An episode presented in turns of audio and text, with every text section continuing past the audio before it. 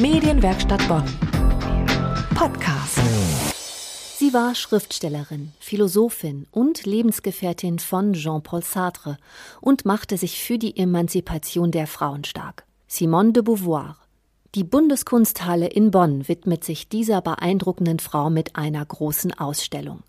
Meine Kollegin Nadine Zeitler hat sich umgehört. Man kommt nicht als Frau zur Welt, man wird es, schreibt Simone de Beauvoir in ihrem wohl bekanntesten Buch Das andere Geschlecht, französisch Le Deuxième Sexe. Knapp 1000 Seiten umfasst ihr Werk, das sie 1949 veröffentlichte. Die Ausstellung in der Bundeskunsthalle Bonn nimmt dieses Werk genauer unter die Lupe. Le Deuxième Sexe war ein Plädoyer für die Gleichberechtigung von Mann und Frau, doch die sozialwissenschaftliche Studie löste auch eine Welle von Kritik und Anfeindungen aus. Warum das Werk so bahnbrechend und zugleich skandalös war, habe ich die Kuratorin der Ausstellung Dr. Katharina Krubasek gefragt. Le deuxième Sex war deswegen bahnbrechend und zugleich skandalös, weil es natürlich ein radikaler Gegenentwurf zu dem damals nicht nur in Frankreich, sondern auch in Europa vorhandenen konservativen Frauen- und Mutterbild war. Es hat äh, mit allen Traditionen gebrochen. Simone de Beauvoir hat in Le Deuxième Sex alles hinterfragt, was es an bürgerlichen Lebenskonventionen gab in der damaligen Zeit und man kann sich das, glaube ich, ähm, sehr gut vorstellen, dass vor 70 Jahren so ein Werk wirklich eingeschlagen hat und eine große Welle natürlich an ähm, Kritik, auch an Skandalen hervorgerufen hat. Skandalös war es, unabhängig natürlich von diesem radikalen Gegenentwurf, skandalös war es vor allem deswegen, weil Simone de Beauvoir sich mit Themen auseinandergesetzt hat, die damals komplett tabuisiert waren. Das war zum Beispiel das Thema der weiblichen Sexualität. Sie hat ja nichts wirklich ausgelassen in ihrem Werk.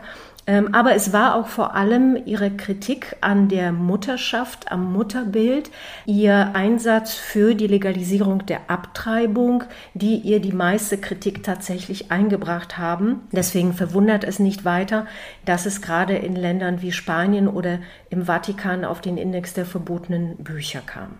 Was erwartet die Besucherinnen und Besucher in der Ausstellung? Einen Einblick gibt Frau Kubasik. Die Besucherinnen und äh, Besucher erwartet in der Ausstellung zunächst einmal ein Rundgang durch vier Kapitel, in denen wir versucht haben, das Werk, denn das steht ja im Zentrum der Ausstellung, einzubinden in bestimmte Aspekte. Wir eröffnen die Ausstellung mit einer kleinen Biografie äh, um Simone de Beauvoir vorzustellen, machen aber gleichzeitig deutlich, dass es wirklich um dieses eine Werk geht, in dem wir die Besucherinnen und Besucher mitnehmen auf eine Reise durch das Paris der Nachkriegszeit. Wir thematisieren die Entstehungsumstände, wir stellen Menschen vor, mit denen Simone de Beauvoir damals zusammengearbeitet, zusammengelebt hat.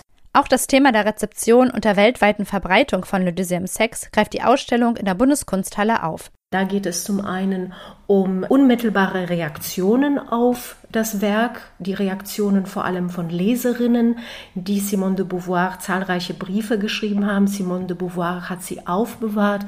Heute gibt es in der Bibliothèque Nationale de France über 20.000 dieser Briefe. Mit vielen Frauen war Simone de Beauvoir in Kontakt. Sie war ihre Mentorin.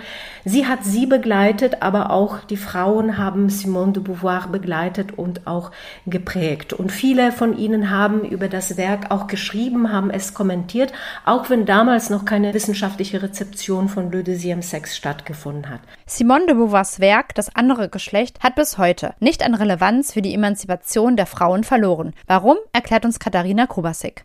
Es ist aktuell, weil noch so viel zu tun ist, weil ähm, die Emanzipation der Frauen nicht abgeschlossen ist, weil das, was Simone de Beauvoir in ihrem Werk beschrieben hat, analysiert hat, ein Work in Progress ist. Es muss viel weiter gearbeitet, viel weiter nachgedacht werden, wie man die Emanzipation der Frauen auf der ganzen Welt äh, voranbringt, wie man die Gleichberechtigung endlich überall etabliert. Und auch wenn das Werk vor 70 Jahren geschrieben wurde und natürlich viele Themen schon sozusagen abgearbeitet worden sind, gibt es so viele Aspekte, so viele Bereiche, in denen auf jeden Fall es sich lohnt, weiter dafür zu kämpfen, sich weiter dafür einzusetzen.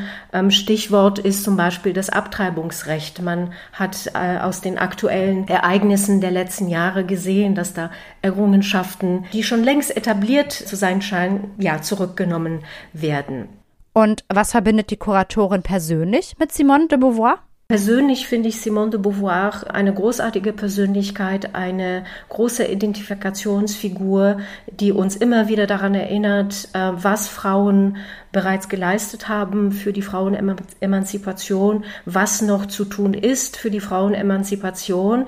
Und mit der Ausstellung wollten wir nochmal dazu beitragen, nicht zu vergessen, welche wichtigen Schritte vor 70 Jahren unternommen worden sind, welche wichtigen Schritte vor 50 Jahren oder 40 Jahren unternommen worden sind, damit wir zum Teil die Möglichkeit haben, ein freies und autonomes Leben als Frauen leben zu können. Simone de Beauvoir gehört zweifelsohne zu den wichtigsten Intellektuellen des 20. Jahrhunderts.